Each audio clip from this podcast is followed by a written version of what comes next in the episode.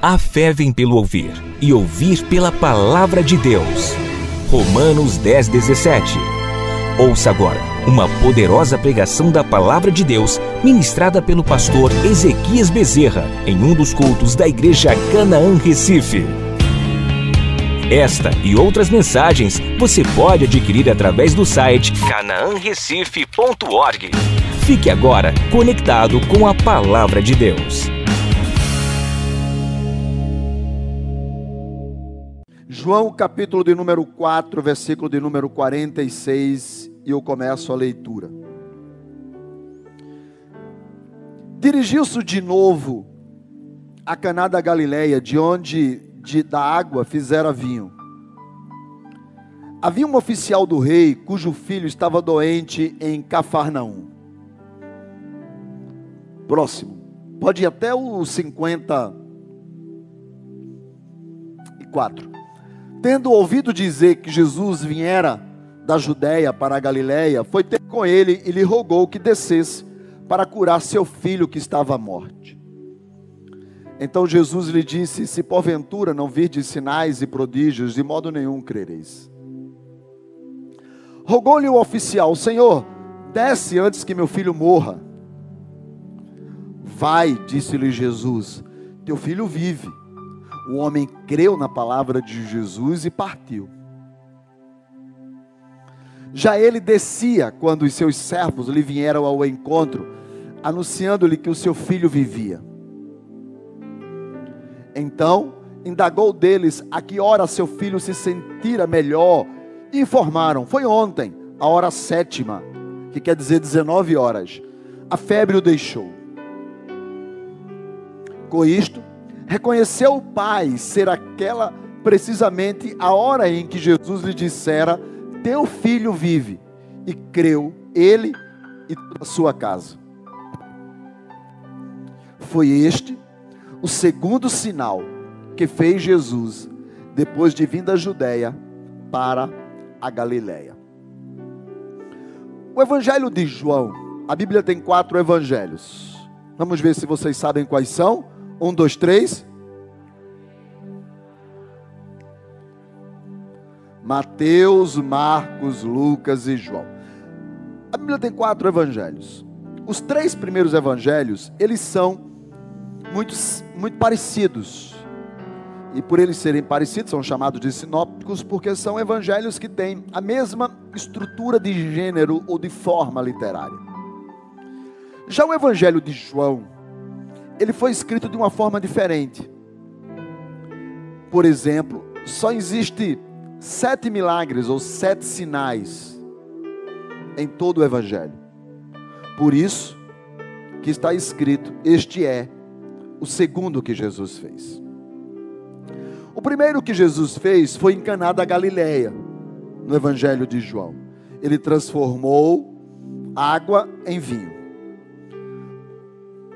O propósito do Evangelho de João era mostrar que Jesus Cristo era Deus ele queria mostrar que Jesus era o Verbo encarnado. Ele era mais do que o profeta que Marcos enxergou.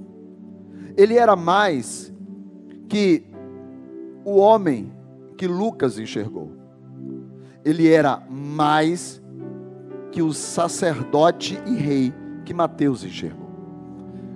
Ele era mais do que profeta, sacerdote e rei. Para João, ele é o Verbo encarnado, ele é o próprio Deus. E por isso a construção e a forma literária que João vai escrever, ela difere dos outros três, porque João não teve somente a experiência do Cristo que andou com ele. Eu entendo que o Evangelho de João foi o último evangelho a ser escrito.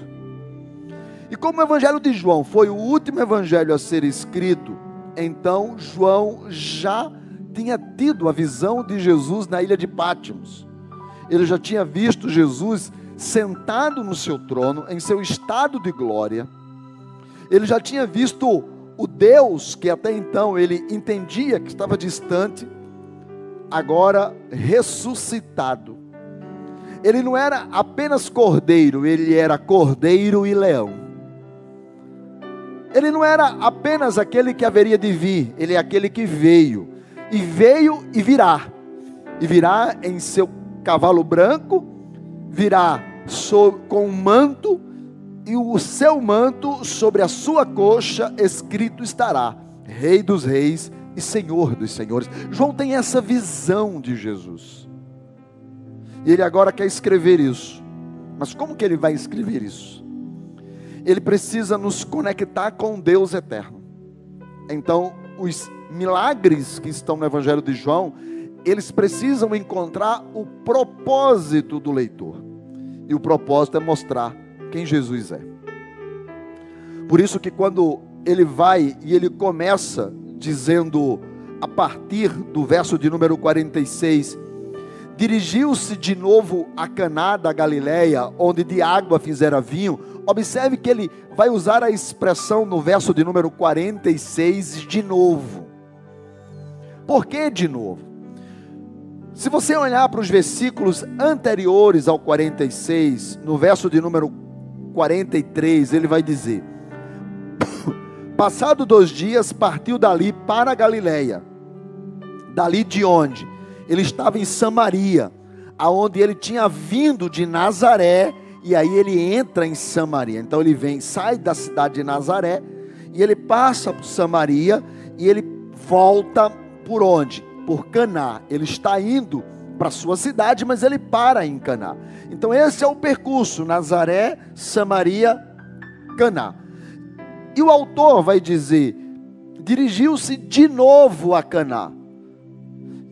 E no verso de número 44, ele diz o seguinte: Jesus testemunhou que um profeta não tem honra na sua própria terra. De onde Jesus está se referindo, ou aonde que ele disse isso? Ele disse isso em Nazaré, aonde ele viveu. Ele nasce em Belém, de Belém ele vai fugindo de Herodes para o Egito, passa um tempo lá, e depois, quando ele volta, ele passa a morar na cidade de Nazaré. Nazaré era uma cidade que tinha mais ou menos umas 50 casas. Todo mundo conhecia todo mundo. Quando chega em Mateus no capítulo 13, diz que Jesus vai a Nazaré, e quando chega lá em Nazaré, ele vai à sinagoga, ele vai à igreja. E quando ele chega lá, ele lê o livro do profeta Isaías. Quando ele termina de ler o livro do profeta Isaías, ele se senta e ele começa a pregar. E a Bíblia vai dizer que palavras de graça começam a sair da sua boca. E, as pessoas que estão ali ficam encantadas, porque é uma mensagem poderosíssima, e eles estão encantados com o que Jesus está falando. Mas ao mesmo tempo, alguns começam a questionar se o que Jesus estava falando era de Deus. E um chega a dizer assim: Poxa, mas nós conhecemos, nós conhecemos quem, quem ele é. Ele é filho de Maria, pô. O outro fala assim: eu, eu sei quem é a mãe dele, pô. Outros, não, mas eu, eu conheço os irmãos, eu sei quem é Tiago, eu sei quem é Simão, eu sei quem é Judas, eu, eu, conheço Tiago, eu conheço quem são, eu conheço a sua família. E eu, eu acho que alguém até conjecturou, disse assim: Eu me lembro quando José foi fazer um armário lá em casa. Eu me lembro, eu, eu, eu me lembro de Jesus botando as portas do armário. Eles olharam para Jesus e o texto vai dizer que eles não aceitaram a presença de Jesus. Houve tanta revolta e tanta ira, que em Lucas 4 vai dizer que pegaram ele e levaram ele para um monte de um precipício e queriam jogar ele lá de baixo, lá de cima queriam matar Jesus, diz que eles foram tomados de ira. Eles fecharam o coração. Eles taparam os ouvidos, eles fecharam os olhos. Eles e o texto de Lucas e de Mateus vai dizer que Jesus não operou milagres naquele lugar por causa do coração daqueles homens. A incredulidade deles impediu Deus de operar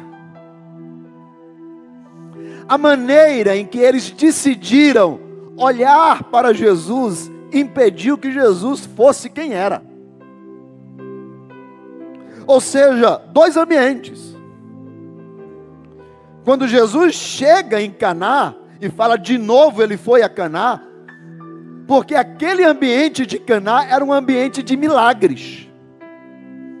Jesus tinha transformado água em vinho. Jesus tinha dado continuidade a uma festa. A fama de Jesus percorreu aquele lugar.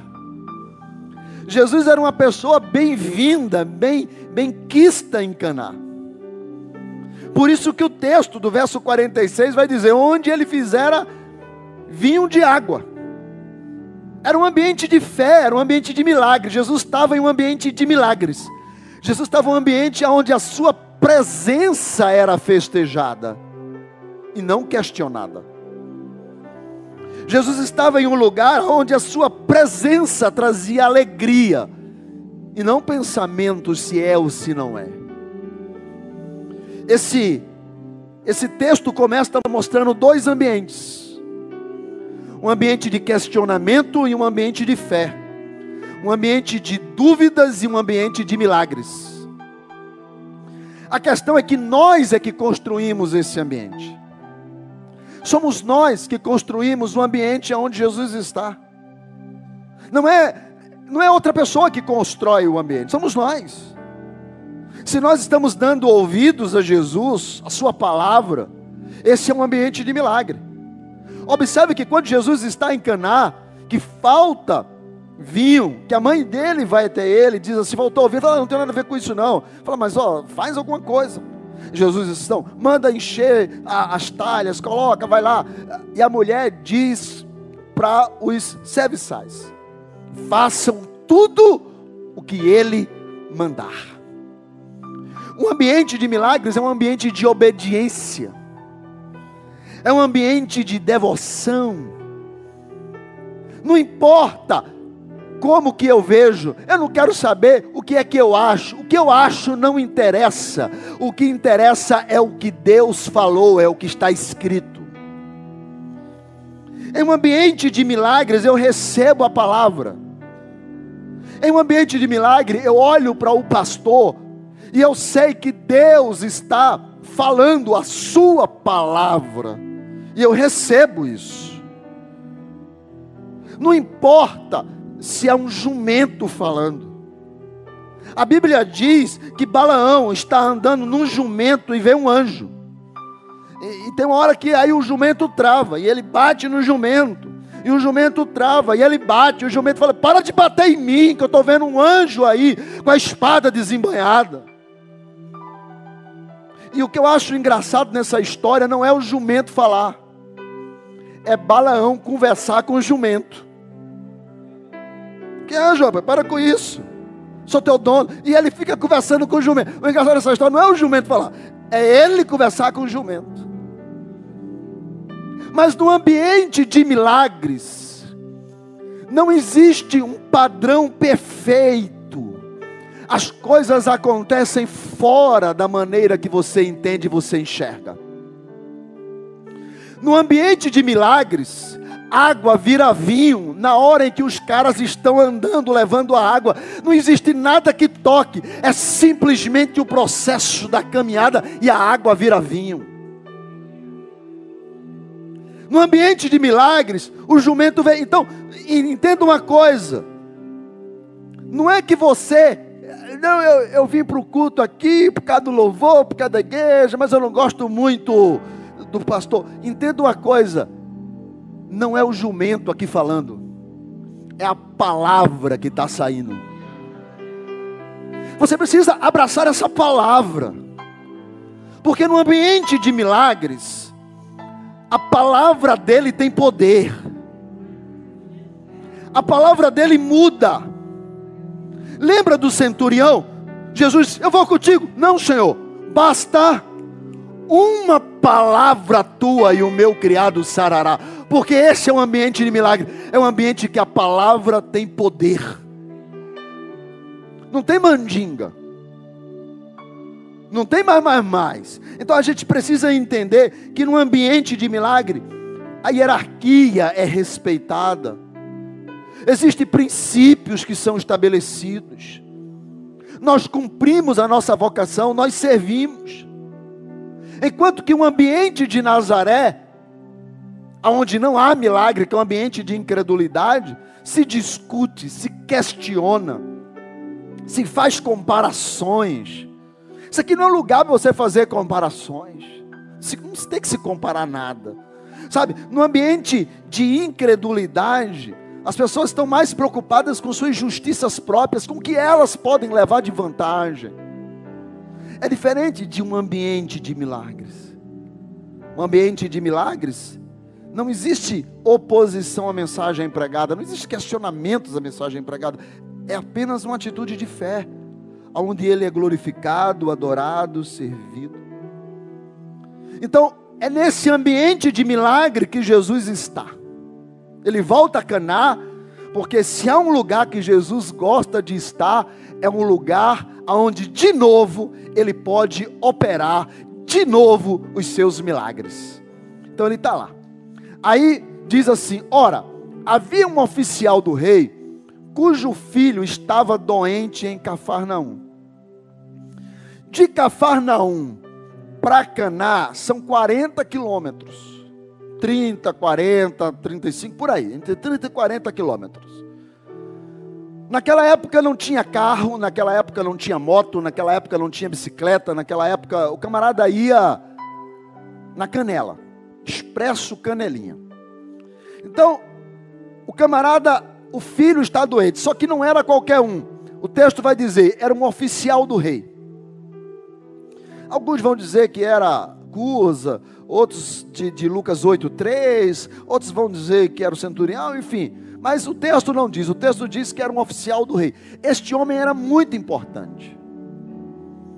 Até se acredita alguns que ele era gentil, porque ele pede para Jesus ir na casa dele, ele não vai. Jesus nunca entrou na casa de um gentil.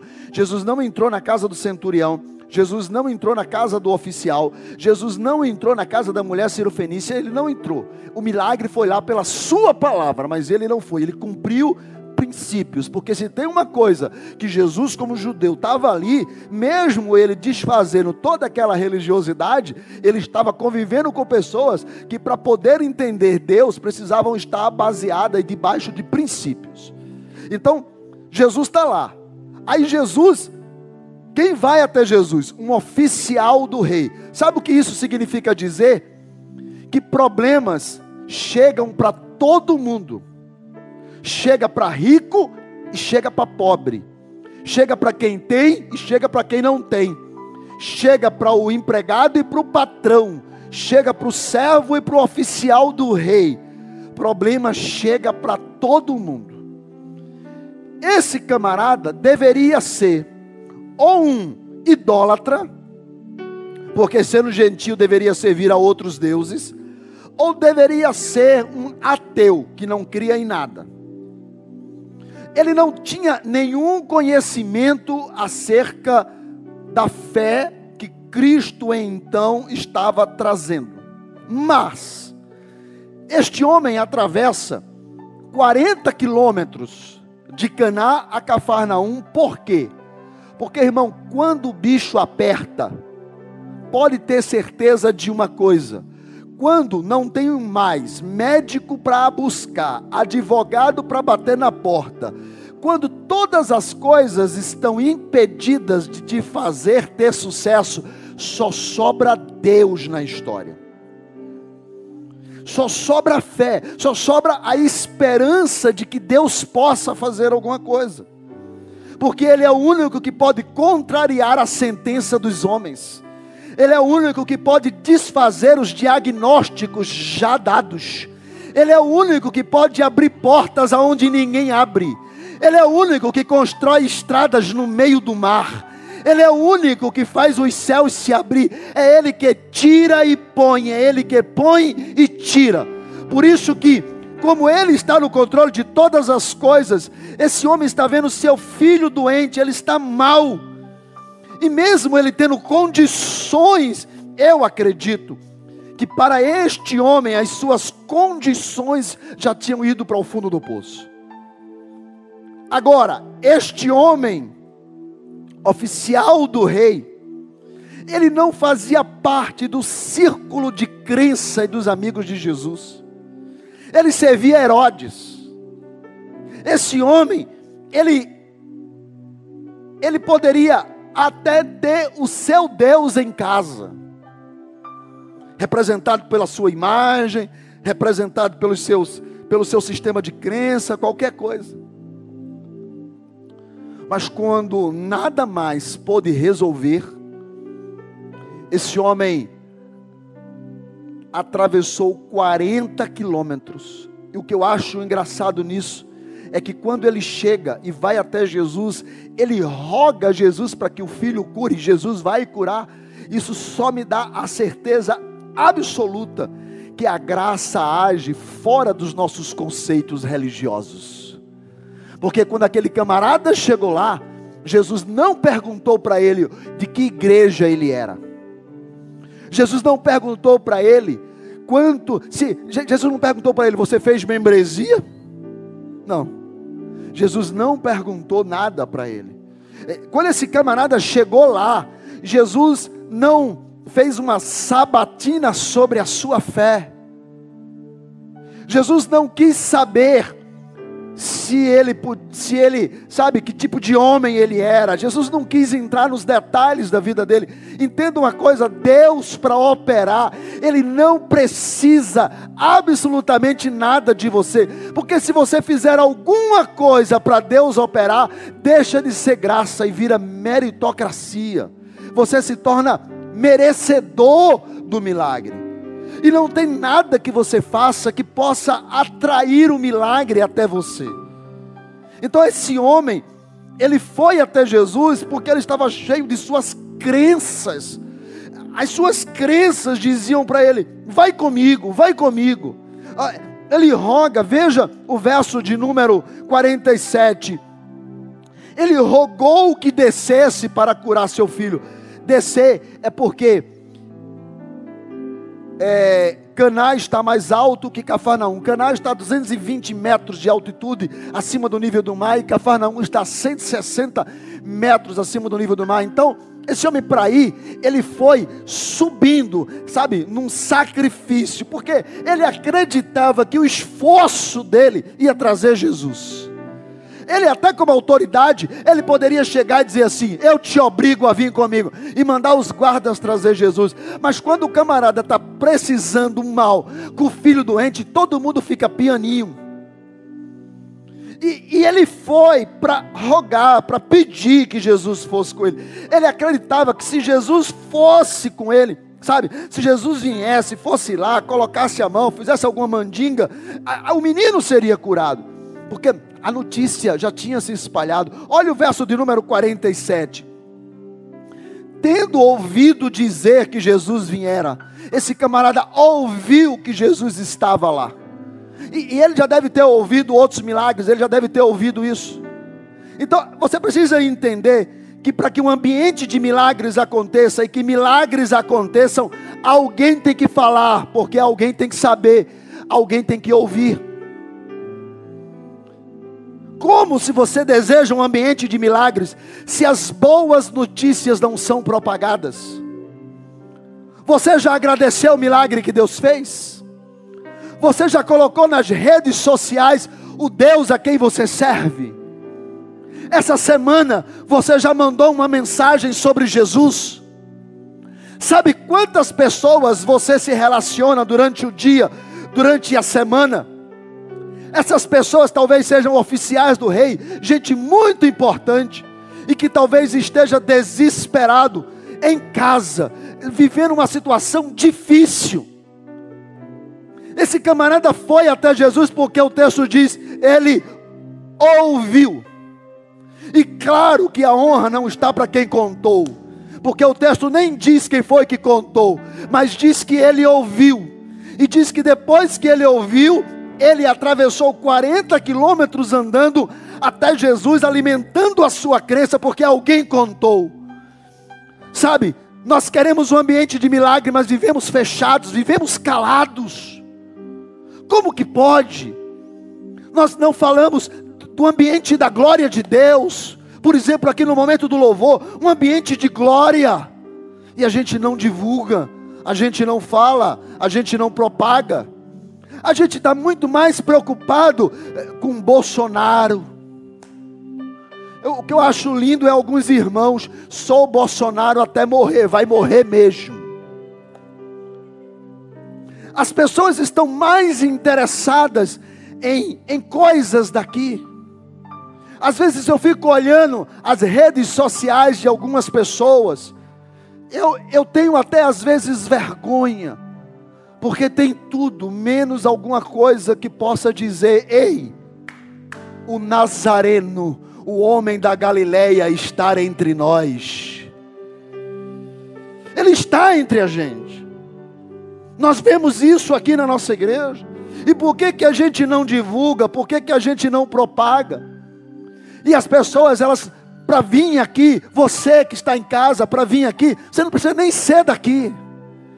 Porque esse camarada, ele foi até Jesus e ele não fazia parte de grupinho nenhum, ele não estava dentro de nenhum quadrado, nenhum sistema, ele apenas sabia de uma coisa: meu filho está doente, e tem um que está a 40 quilômetros que pode curar o meu filho. Só basta isso, você precisar, para que o Deus eterno possa operar. Era isso que esse homem queria não eram sistemas, não eram regras, não eram padrões, não eram essas coisas, essas coisas vêm muito depois. Mas alguém contou e ele ouviu, e ele sabia que Jesus estava, e ele foi até Jesus. E ele chega até Jesus e ele roga. Verso de número 47: Rogou que descesse para curar seu filho que estava à morte. Sabe,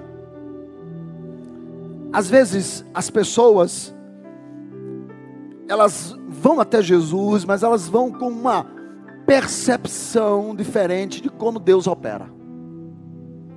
E deixa eu explicar uma coisa para você: Deus opera, parece sempre de uma forma que você vai ficar sem entender. Porque milagre, ele não se explica, se se explicar, não é milagre. Às vezes as coisas, o cara queria que Jesus fosse, e olha só, Jesus vai, ele vai até Jesus e ele roga que Jesus desça. É igual a o general Naamã. A menina fala e ele ouve. Olha, tem que ter alguém falando e alguém ouvindo. Então a menina fala diz assim: Ah, se ele conhecesse o homem de Deus lá da minha terra, esse homem oraria a Deus e ele ficaria bom. Naamã está cheio de chagas. E ele vai. E chega lá, ele vai procurar o rei. O rei disse: Eu não tenho poder para nada, não. Agora tem um profeta numa casinha ali, meia michuruca, que está lá. Vai lá. E o general vai até a casa do profeta. No livro dos reis vai dizer que Eliseu nem sai de dentro de casa para atender o profeta. Ele talvez tinha acabado de comer, estava com a barriguinha meio cheia, tinha acabado de pegar um cuscuz reforçado, deu aquela. Oh, eu, eu acho que ele falou para Geazi: Eu vou dar uma cochilada aqui, que eu acho que eu comi cuscuz demais. E daqui a pouco tu me chama. E eu acho que ele deu aquela deitada. Aí é nessa hora que o general bate, com toda aquela polpa e aí, o menino, quando abre que olha o general, ele volta lá e diz: Tem um general aí fora. Você vai lá e pergunta o que é que ele quer. Ele fala: O que é que o senhor quer? Não, eu sou o general que vim aqui para que o profeta venha, coloque a mão sobre a minha cabeça, ore, faça de forma bem poderosa. E aí o Geazi volta lá e fala assim: O profeta, ele quer que o senhor ore. E eu acho que o profeta dá uma olhada assim. Está cheio. E o profeta, tem um rio aqui, não sei se vocês conhecem o rio Jaboatão. A um quilômetro de distância já começa a sentir já. Todas as usinas jogam todos os detritos dentro do rio. O rio você não vê nem a água, é espuma. Aí o profeta disse: Manda o general dar sete mergulhos lá no rio Jaboatão.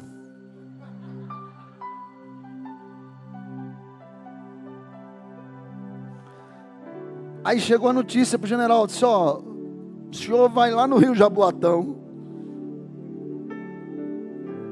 e dá sete mergulhos. Você sabe os rios da minha cidade? Tudo limpo, água cristalina, peixinho andando. Por que, que ele não mandou dar lá? Eu, não, não vou. Aí, dois jovens estão do lado dele disse: Meu senhor, se ele tivesse mandado o senhor subir uma montanha, o senhor subia, subia. Então o que, é que vale dar um mergulhinho no rio Jaboatão? corpo está podre mesmo, já cheio de lepra. O problema é que a gente constrói a maneira que Deus age da nossa maneira. E Deus faz questão de ir pela contramão, só para mostrar que Ele é Deus, independente de que como você acha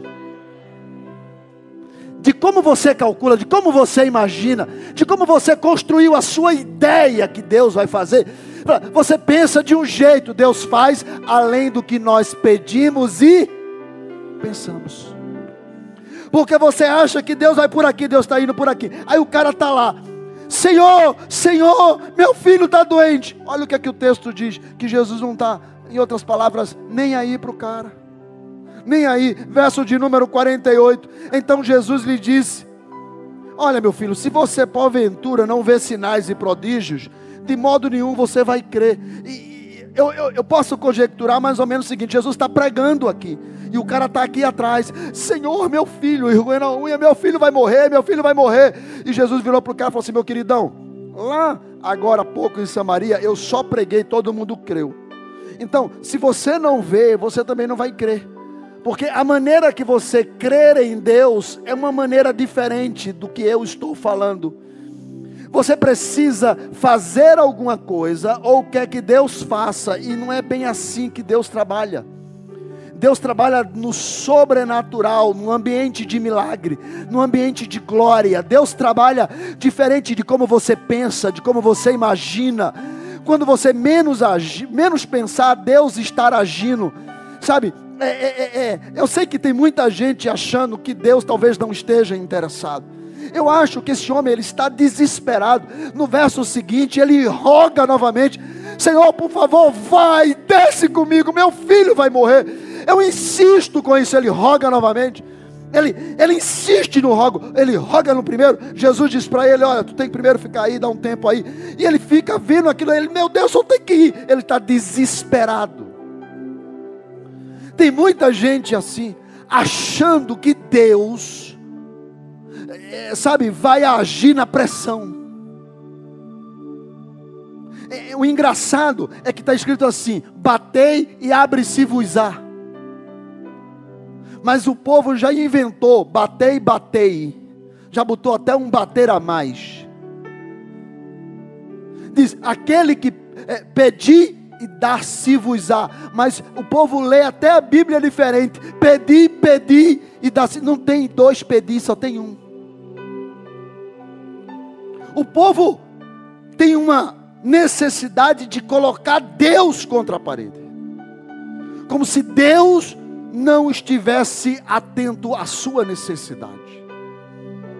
Quando Bartimeu está clamando, a Bíblia diz que ele começa a clamar quando ele ouve que quem está chegando é Jesus. Jesus está vindo e Bartimeu está aqui. Aí ele começa a clamar: Filho de Davi, tem misericórdia de mim. Jesus, tá, ele, ele não sabe, aí Jesus está vindo. Aí, filho de Davi, aí Jesus está aqui, de frente a ele, ele clama: Filho de Davi, Jesus passa. E ele continua clamando. Ele clama do começo da entrada a saída de Jesus. Até que Jesus para e diz assim: manda buscar o cego. Às vezes a gente acha que Jesus não está nos ouvindo, não. Ele está só provando aonde vai a nossa fé. Sabe, a mulher Fenícia, a Bíblia diz que ela vai até Jesus pedir pela sua filha. E ela vai até lá, uma mulher gentil, sabe? Todas as características para não receber nada. E, e, ela vai, e a Bíblia diz que ela começa a gritar, e Jesus passa, e ela grita, e Jesus passa, e ela grita, e Jesus passa. Ao ponto que Jesus está de costas, e ela continua clamando com ele, indo de costas. Um Deus que vira as costas para quem clama. Por quê? Porque Ele quer saber até onde vai a nossa fé. Se a nossa fé está baseada nas possibilidades, se a nossa fé está baseada nas contas matemáticas, se a nossa fé está baseada nesse momento presente aqui agora, da emoção do arrepio, porque ainda que glorificamos a Deus pela Sua presença, não deixa de ser uma emoção. E às vezes as pessoas estão limitadas apenas ao seu momento emotivo de culto. Então o homem está clamando, ele está rogando: Senhor, meu filho, meu filho, meu filho. Olha, oficial do rei, cheio de pose. Jesus está aqui, como se nada tivesse acontecendo. Eu não sei se você já passou por isso. Quando você bate e parece que não abre, quando você pede e parece que não recebe, quando você grita e parece que ele não te ouve, quando você o procura e parece que você não o acha. Só que algumas coisas acontecem na nossa vida porque Deus quer que a gente tenha um conhecimento dele diferente do que o mundo está ensinando para nós. Por isso que quando ele grita já desesperado: Senhor, Senhor, meu filho, já é tarde, já é noite, porque a hora que Jesus vira para falar com ele, diz o texto, já é sete horas da noite. Ele passou o dia esperando Jesus falar, e Jesus curando um, curando o outro, batendo um papo com um, batendo um papo com o outro, orando por um, falando de Deus para o outro, um, um, um ambiente de glória, um ambiente de avivamento, e parece que só aquele homem não tinha. É quando Jesus vira para ele e ele diz: Vai antes que meu filho morra, porque ele sabia que se o menino morresse não tinha mais jeito. Então Jesus, no verso de número 50, vira para ele e só diz uma palavra: Vai, porque o teu filho vive. Nesse ambiente de hoje, nesta noite de hoje, Deus está quebrando todos os padrões normais. Sabe, Aquele homem queria que Jesus fosse, rogo que vá comigo. É dessa maneira que você espera que Deus faça. Deixa eu te dizer, Ele vai fazer completamente diferente de como você planejou e pensou, só para mostrar que não é do teu jeito, mas Ele continua sendo Deus. Ele é Deus na tua casa, Ele é Deus na tua família, Ele é Deus no teu casamento, Ele é Deus nos teus filhos, Ele é Deus na tua história, pastor. Mas eu não tenho esperança, eu nem sei. Esse camarada aqui, irmão, não tinha sido batizado, nunca tinha ido a uma ceia, não sabia quem Deus era, mas Jesus olha para ele, ele cheio de crença, e Jesus disse: Vamos transformar essa crença em fé e Jesus diz para ele: Vai, vai, vai, porque chegou a hora de Deus agir. Chegou a hora de Deus operar. Não é no teu tempo nem na tua hora. Não é do teu jeito nem da tua maneira. Mas é do jeito dele.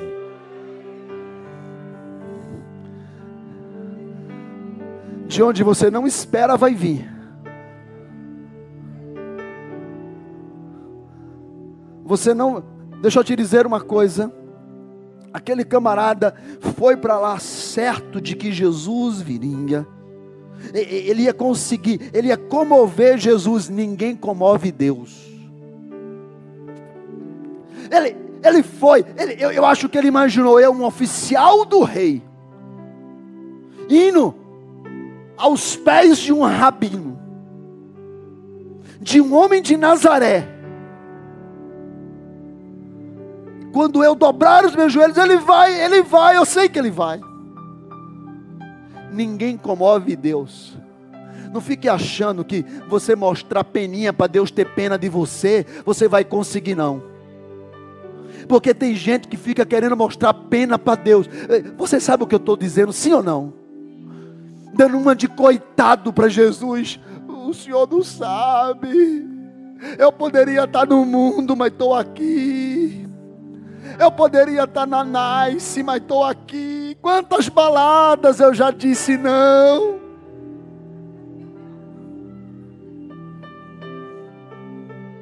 Ou o que eu estou falando não é verdade? Gente querendo comover Deus. Senhor, o senhor precisa entender. Eu nem podia quando eu dei aquela oferta. Mas o senhor viu, não viu?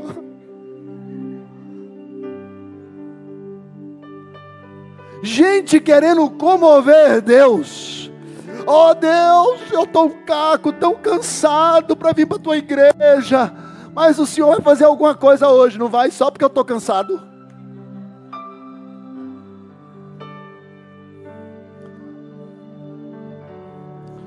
Querendo comover Deus. Deixa eu te dizer uma coisa. Você está aqui não é porque você merece, é porque a graça dele te alcançou. Nós temos e somos, não porque merecemos, mas porque ele decidiu nos dar. Quem você pensa que você é? Deixa eu dizer quem você é. Você é alguém carente de Jesus. Você é carente da graça. Você é carente de Deus a tua vida está como um filho à beira da morte. Médico não resolve, advogado não resolve, juiz não resolve, dinheiro não resolve, filosofia não resolve, teologia não resolve, heresia muito menos. Mas eu conheço um que ele precisa só de uma palavra ele só precisa de uma palavra para mudar a sua história, para trazer saúde ao teu corpo, para trazer vida à tua vida moribunda, para trazer esperança à tua vida mesquinha. Eu só conheço um que olhou para aquele homem e disse: Vai!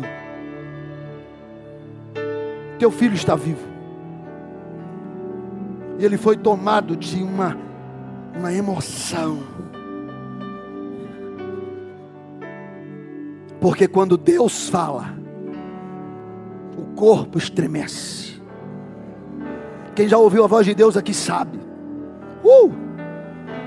Quando Deus fala, parece que a terra treme, o coração acelera, os olhos querem pular. Quando Deus brada, todo mundo aqui já ouviu Deus bradar, gente. Naquela música, naquela oração, naquele abraço. E quando Deus bradou e disse para aquele homem: Vai! Sabe para onde ele foi? Diz o texto: Ele partiu. Para onde? Ele foi para a estalagem, para o hotel. Porque naquela noite ninguém viajava de noite. Era perigoso. O próprio Jesus vai dizer isso. Ninguém anda de noite. Naquela época era perigoso as estradas e principalmente a estrada de Caná para Cafarnaum era perigoso. Por isso que aquele homem partiu. Mas eu posso imaginar, por ele ser um oficial do rei, ele não ia correr riscos. Então ele foi, imagino eu, deitar-se. Estou conjecturando. Porque quando você conhece Deus e sabe quem Ele é, é como Davi. Davi a Bíblia diz que o seu filho Absalão vai lá, entra e, e, e vai tomar o seu reino. Davi poderia brigar com Absalão e matá-lo, mas era seu filho ele não quis brigar. Então ele prefere fugir. A Bíblia diz que ele está no vale de Cedron, frio, mulher chorando, menino berrando, descalço.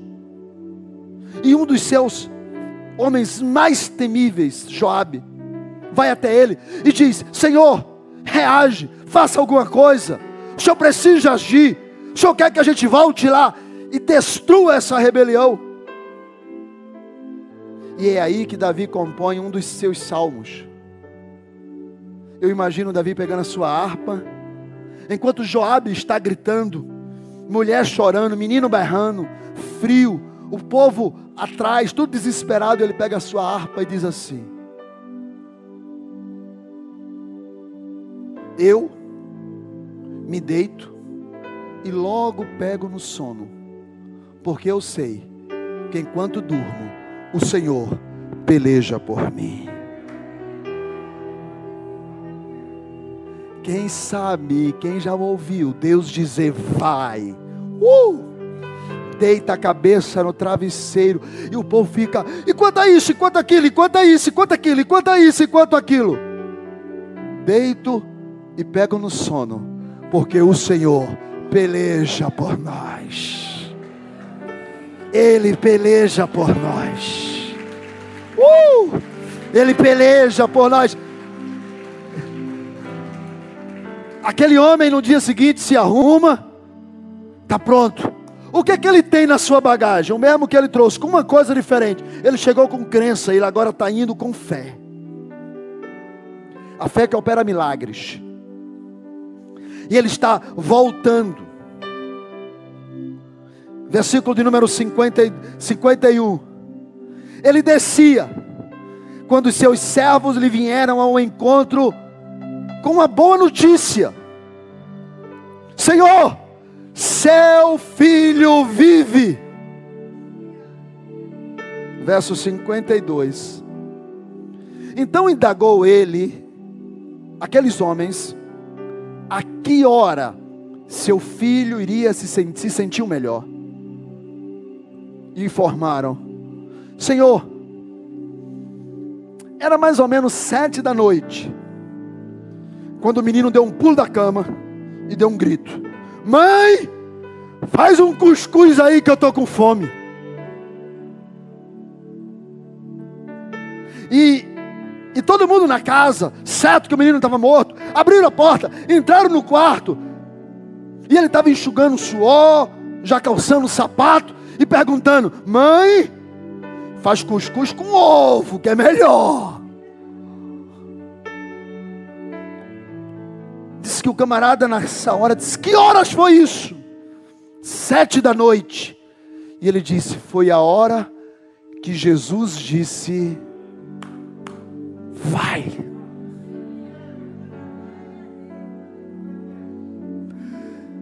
Hoje, Deus está escrevendo uma nova história para alguém aqui.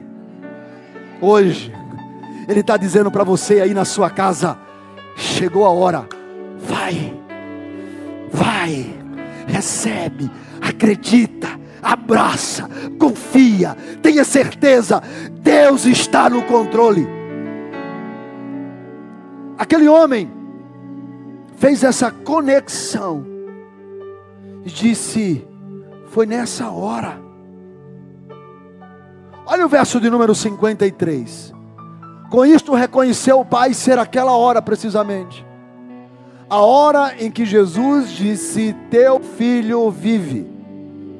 Coloque uma barra na sua Bíblia. Vive. Barra. Porque entre essa conversa dele e o vive, ele está no meio do caminho, quando a boa notícia chega. E quando a boa notícia chega e ele recebe essa notícia, ele, ele vai andando. Ele está ansioso por ver o menino. Lembra que Jesus vai dizer a ele no verso de número 48: Se não virdes sinais e prodígios, não crereis. A Bíblia vai dizer que a fé vem pelo ouvir. Então, por que, que Jesus desfaz o que a própria Bíblia faz? Fala. Não, não, não. Não existe isso. A Bíblia não briga com a Bíblia. O que Jesus está dizendo é que ele teria, ele seria, ele passaria por um processo. Primeiro o processo de crença que levou ele a procurar Jesus. Depois ele seria tomado por um processo de fé que iria operar o milagre. Mas agora, se ele não visse sinais e prodígios, de modo algum, ele iria abraçar Jesus Cristo como Senhor e Salvador. Por isso que ele vai para casa, tomado de uma vontade de ver o seu filho.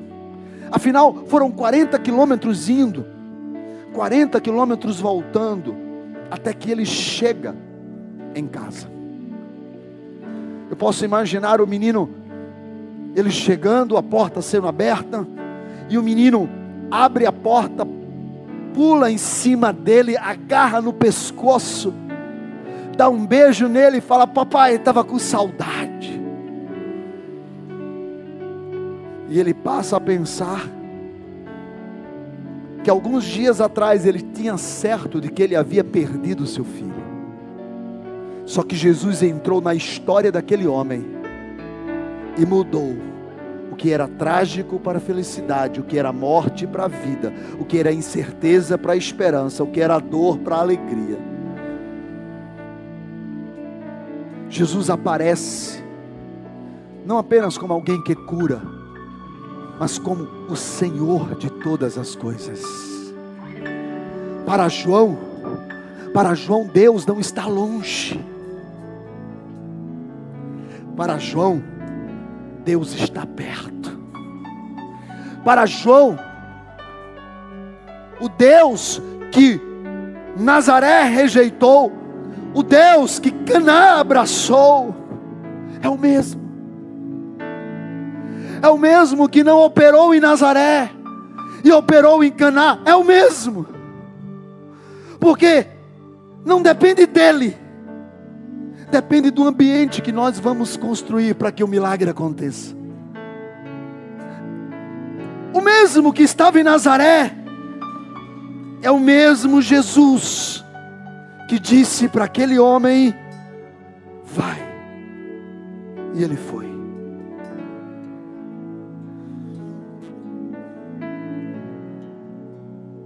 como estamos, em que ambiente nós estamos.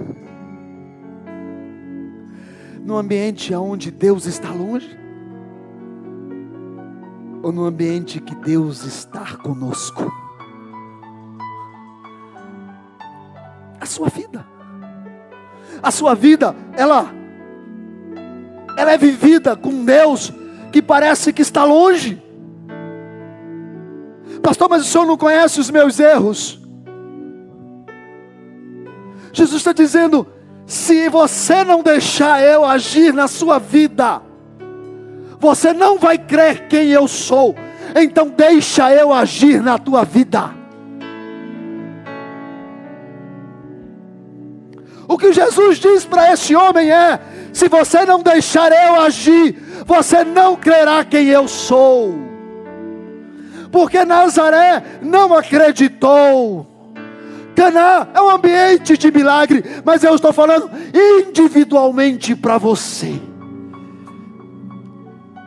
Se você não deixar eu agir, se você não deixar eu operar, se você não deixar, se você não abrir os olhos, se você não abrir os ouvidos, se você não abrir o coração, você não verá o Salvador salvar a tua vida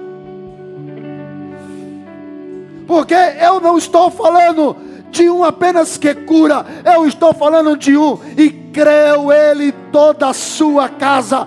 Eu estou falando de um que tem poder para salvar você e toda a sua casa. Ele é Senhor.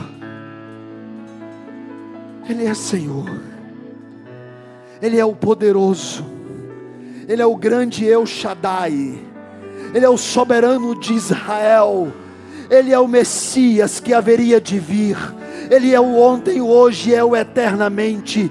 Ele é o cordeiro e o leão. Ele é o que está sentado no trono. Ele é que tem o poder para desatar os livros. Ele é onde tocar a saúde, aonde ele toca a cura, aonde ele toca a portas abertas, aonde ele toca a milagres acontecendo, casamentos restaurados, filhos transformados. Há uma vida nova quando você conhece a Jesus Cristo. Jesus, Jesus, Jesus, Jesus, Jesus, Jesus, Jesus, Jesus, Ele é Deus, Ele é Deus. Te adorarei, te adorarei.